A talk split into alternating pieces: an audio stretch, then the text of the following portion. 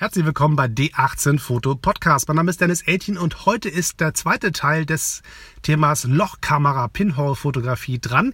Ich habe mir fest vorgenommen, einen zweiten Teil aufzunehmen. Beim letzten Mal ging es ja so ein bisschen eher so um die technische Seite, so wie eine Kamera aussieht, wie man sie baut, wie das Ganze technisch funktioniert, was für Kameras es so gibt, was für Möglichkeiten es gibt, Filme oder Papier einzulegen. Falls ihr es nicht gehört habt, dann geht mal zurück in diesen Feed hier und da könnt ihr gucken, die letzte Folge, da ist alles nochmal ein bisschen ausführlich beschrieben, was so die technische Seite angeht. Heute wollte ich ein bisschen darüber sprechen, warum ich das eigentlich mache und warum ich ähm, Lochkamerafotografie so spannend finde und es sich auch lohnt, damit sich zu beschäftigen. Ich sitze hier heute auf Föhr im Auto meiner Eltern, weil das der Ort ist, der am meisten Ruhe bietet. Das Auto ist schön warm, es ist ähm, die Sitze schlucken den Hall, die Türen sind ordentlich abgedichtet draußen auf dem Feldweg gibt es keinen Straßenverkehr. Das heißt, ich habe hier eigentlich schöne Ruhe und gute Aufnahmebedingungen. Und das ist jetzt hier so ein bisschen improvisiert. Falls ihr mal sehen wollt, wie das aussieht. Ich habe drehe ja gerade einen Vlog zum Thema Lochkameras mit Keksdosen und anderen schönen ähm, äh, einfachen Kameras und da zeige ich euch auch mal, wie das Ganze aussieht, wenn ich unterwegs bin und unterwegs was aufnehmen möchte, falls ihr die Technik euch mal anschauen soll, wollt. Ist nicht irre spektakulär, ist ein Mikrofon mit dem Telefon dran, aber falls ihr mal gucken wollt, also ich verlinke mal den Vlog hier unten in der Beschreibung zu diesem ähm, Podcast. Ich habe ein bisschen eine Erkältung. Ich hoffe, meine Stimme macht das Ganze mit und äh, ich hoffe, für euch ist das auch nicht ganz so schniefig, sich anzuhören. Ich weiß, es hat ein bisschen äh, so die Nordseeluft und äh, die, der wenige Schlaf über Silvester ein bisschen meine Stimme angegriffen, aber ich gebe mir alle Mühe, einigermaßen deutlich und ohne Husten zu sprechen. Und naja, also ich hoffe, ihr seht es mir nach, dass ich heute ein bisschen klinge wie ein Apothekenkunde. So, Thema Lochkamera und warum das Ganze eigentlich soll heute ja besprochen werden. Also, Warum ich Lochkameras gerne mag, das gibt dafür eine ganze Reihe Gründe. Also wir fangen mal an mit den Bildern. Die Art und Weise, wie die Bilder aussehen. Wer zum ersten Mal Lochkameras kennengelernt hat, hat das wahrscheinlich im Unterricht in der Schule irgendwann mal in der Grundschule gemacht und hat dann aber einen Pappkarton mit einem Loch reingepiekst und hinten Papier rein und hat dann ein Foto gemacht und am Ende waren die Bilder so, naja, gut, klar, es gibt ein Foto, wir haben verstanden, wie es funktioniert, aber so richtig schön sind sie nicht. Das ist so das, was die meisten Leute an Lochkamera-Erinnerung haben. Wenn sie das sozusagen überhaupt irgendwann mal gemacht haben, war es wahrscheinlich in diesem Kontext.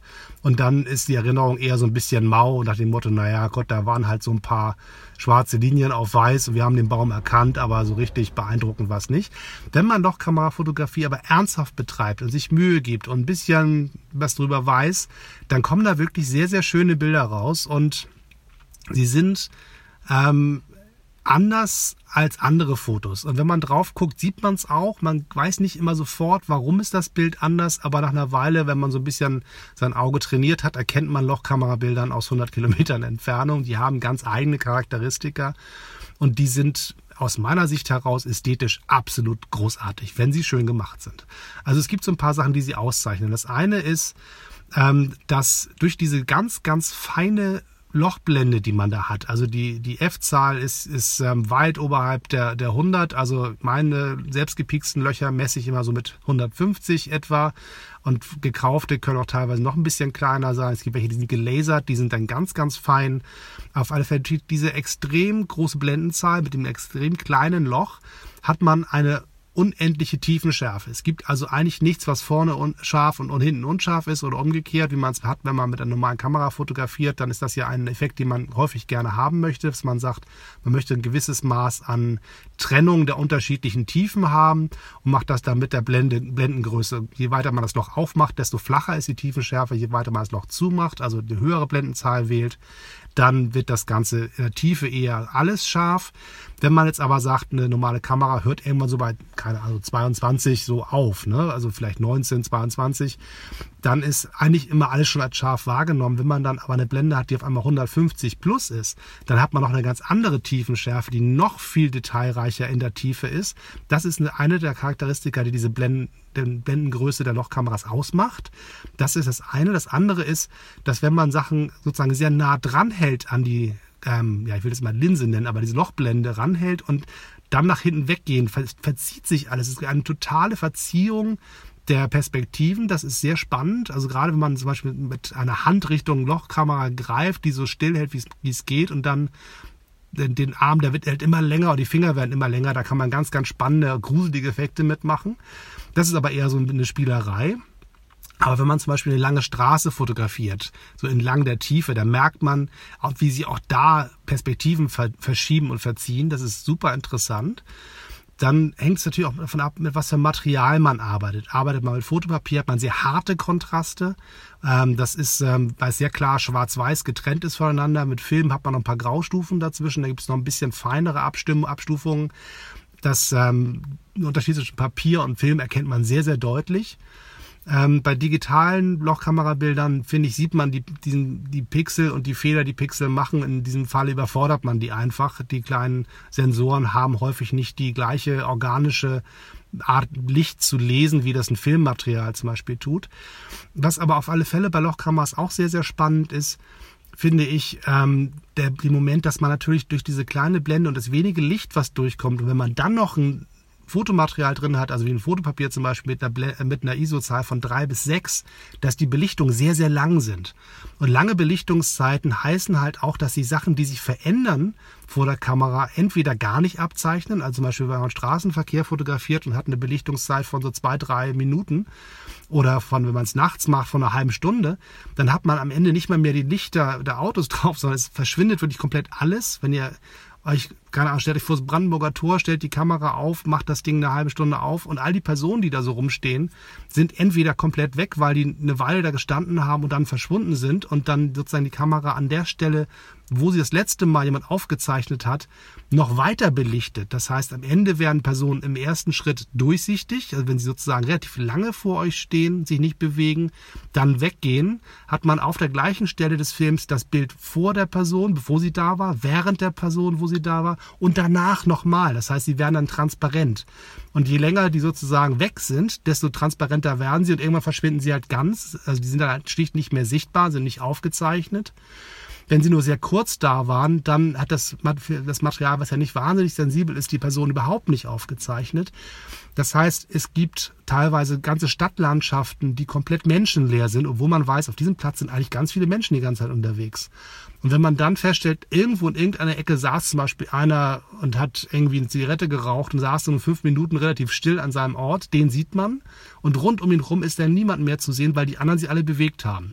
Das sind so klassische Momente, gerade an Orten, wo man viele Menschen erwartet auf einem Bild, oder sind da gar keine, kann das sein, dass das über eine Langzeitbelichtung gemacht worden ist. Und Lochkameras sind im Normalfall Langzeitbelichtungen was sehr, sehr spannend ist, wenn man diesen Langzeiteffekt nutzen möchte, zum Beispiel Wolken, die ziehen, wenn man sehr lange Belichtung hat, von 20 Minuten vielleicht sogar, wenn man sagt, man hat wenig Licht, man hat eine sehr ähm, Foto, unsensible Materialien hinten drin, also nicht so, so eher Papier als Film. Da hat man mehr Zeit und dann gibt es zum Beispiel Wolkenbewegungen, die sich aufzeichnen, wie die dann so Schlieren ziehen. Das kann sehr, sehr spannend sein. Und wenn man Wasser hat, ist es ganz besonders einfach, diesen Effekt des nebligen Wassers herzustellen, den man mit einer normalen Kamera auch machen kann, aber dann fängt man an, zum Beispiel ND-Filter auf eine Linse zu schrauben, um wenig Licht reinzulassen. Da wird quasi künstlich da, dem teuren Objektiv eine Art Sonnenbrille aufgesetzt, damit weniger Licht durch kann, damit man längere Belichtungszeiten machen kann, um das, Licht nicht über zu, das Bild nicht überzubelichten. Bei der Lochkamera geht das ja quasi von alleine, weil durch dieses kleine Loch wenig Licht durchkommt. Es dauert sehr lange, bis das Filmmaterial belichtet ist. Und wenn man dann zum Beispiel Wasser fotografiert, das hat ja eine Eigenbewegung. Und diese Eigenbewegung gleicht sich aus im Laufe der längeren Zeit. Also die, die Wellen zum Beispiel schaukeln sich zurecht zu einem nebligen Teppich oder zu einem ganz klaren, spiegel, spiegelglatten Wasser. Das ist sehr unterschiedlich, je nachdem, wie viel Bewegung im Wasser ist, je nachdem, wie lange man das gemacht hat, je nachdem, wie sich das Licht bricht im Wasser. Gibt es sehr unterschiedliche ähm, Darstellung von Wasseroberflächen. Diese Bewegung quasi wird rausgerechnet über die lange Zeit der Belichtung. Da kommen ganz, ganz spannende Geschichten bei raus. Das ist dann eher so eine Art, ja, wie so ein Nebel, wie so ein Geisternebel. Ganz, ganz irre, wenn man das äh, gut macht. Und das Schöne ist, wenn man sowas macht, macht es am meisten Sinn, wenn man eine Art Kontrast schafft. Also nehmt zum Beispiel einen Ort und fotografiert nicht einfach das Meer, sondern findet etwas, was im Meer steht. Zum Beispiel ein Steg oder ein großer Brocken Fels, der im Wasser liegt, der dann still ist, sich sauber abzeichnet auf dem Foto, weil sich dann nichts bewegt und drumrum der neblige Wasserteppich, der sich dann zurechtschaukelt. Die Mischung aus Unschärfe im Wasser und dem scharfen Gegenstand oder der Brücke oder der, dem Steg das sind die spannenden Bilder. Weil häufig ist es so, dass Lochkamerabilder von der Qualität her nicht so gestochen scharf sind wie klassische Glaslinsenfotos oder auch ähm, ja, Plastiklinsenfotos. Aber wenn man den Kontrast hat zwischen Unschärfen und Schärfen, dann lassen sich die Bilder einfacher lesen und man versteht, was gemeint ist. Wenn man nur nebliges Wasser sieht, sagt man, naja, ist halt nicht scharf. Aber wenn man sieht, das Wasser ist neblig und unscharf, dafür der Stein aber sehr scharf, dann sieht man, aha, da ist ein Effekt passiert und findet es dann wieder interessant. Also mit den Kontrasten kann man da sehr spannende Dinge tun. Nur habe ich eben gesagt, viele der Lochkamerabilder sind nicht so Bilders. der Plural von Bild ist Bilder, nicht Bilders. Also, viele Lochkamerabilder sind nicht so scharf. Das liegt häufig daran, dass die Linse, beziehungsweise dieses kleine Loch, nicht richtig sauber gestochen ist. Mit einem sehr sauber gestochenen Loch kriegt man ziemlich scharfe Bilder hin. Also man stellt doch tatsächlich fest, wenn man sich da sehr viel Mühe gibt beim Bau der Lochkamera, kann man tolle, sauber gestochen scharfe Bilder kriegen, die natürlich immer noch im Vergleich zu einer Digitalkamera oder auch einer sehr guten Linse auf einer analogen Kamera nicht die gleiche Schärfe haben, aber durchaus richtig ordentlich also dieses, dieses, diese schrottigen Kindererinnerungen, die man so hat aus dem Kindergarten, aus der, aus der Grundschule, wo man zum ersten Mal Lochkamera gebaut hat, wo das Bild nicht scharf war und so, naja, da ist halt irgendwas auf dem Bild. Das hat man mit einer gut gestochenen äh, Lochblende nicht. Da ist man durchaus echt überrascht, was das Ding dann am Ende doch kann und wie präzise es das Bild aufzeichnen kann. Das liegt aber am Ende wirklich daran, wie sauber ihr gearbeitet habt beim Herstellen der Lochblende. Das sind so ein bisschen so die äh, optischen Dinge, die diese Bilder auszeichnen. Und warum ich sie so mag, ist einfach das der Grund, sie sehen anders aus als andere Bilder. Man, man bekommt was Unerwartetes gezeigt. Die, ähm, das Auge ist ja geschult, Bilder zu sehen und, und man weiß meistens auch, es gibt so eine Art Fundus im Kopf, mit dem man Sachen abgleicht. Und Lochkamerabilder fallen halt aus diesem Raster raus. Das heißt, man schaut länger drauf, man ist überrascht von der Optik und genießt Bilder nochmal anders, weil sie ja nicht an einem vorbeirauschen, weil man sagt, oh Mensch, was ist denn hier los? Das ist ja spannend. Das passiert einem mit normalen Bildern nicht so sehr, weil man natürlich einfach mit Bildern übersättigt ist. Diese Fotos wiederum sind halt so anders, dass man einfach Spaß hat, sie länger anzugucken und denen mehr Zeit zu schenken. Das ist so der eine Grund, warum ich Lochkamerabilder so gerne mag. Der zweite Punkt ist, ähm, dass ich das Fotografieren total klasse finde, auf rein technischer Ebene, rein intellektuell zu sagen, mein Gott, ich kriege es hin mit einem Pappkarton, einem Loch einer Cola-Dosenblende und einem Stück Fotopapier ernsthaft ein Foto zu machen. Klar, kann ich, weiß ich, wie das physikalisch funktioniert. Da fällt ein Lichtstrahl durch ein Loch, landet am anderen Ende auf dem Fotopapier, belichtet die kleinen Silberteilchen da drin und das kann ich dann am Ende entwickeln. Das ist mir technisch klar, wie es geht. Trotzdem ist immer noch ein Stückchen Magie dabei und ein Stückchen Überraschung, dass es nur wirklich funktioniert hat. Also allein schon so Kleinigkeiten bei einer normalen Kamera gibt es den Auslöseknopf. Man drückt auf den Knopf und man hört ein Geräusch. Das hat man bei einer Lochkamera nicht. Man nimmt ein Stückchen Isoband ab von der Dose und macht es wieder drauf und schon ist ein Bild aufgenommen. Man hat nicht das Gefühl, es gibt nicht diesen, diesen Feedback, dieses sensorische, oder wenn man es im Finger spürt, wenn ein Spiegel klappt, oder man hört es nicht, weil, weil ein, eine Blende auf und zu geht. Es ist einfach so, dass ähm, der Verschluss völlig still ist, völlig leise ist und es gibt kein Feedback an den Fotografen.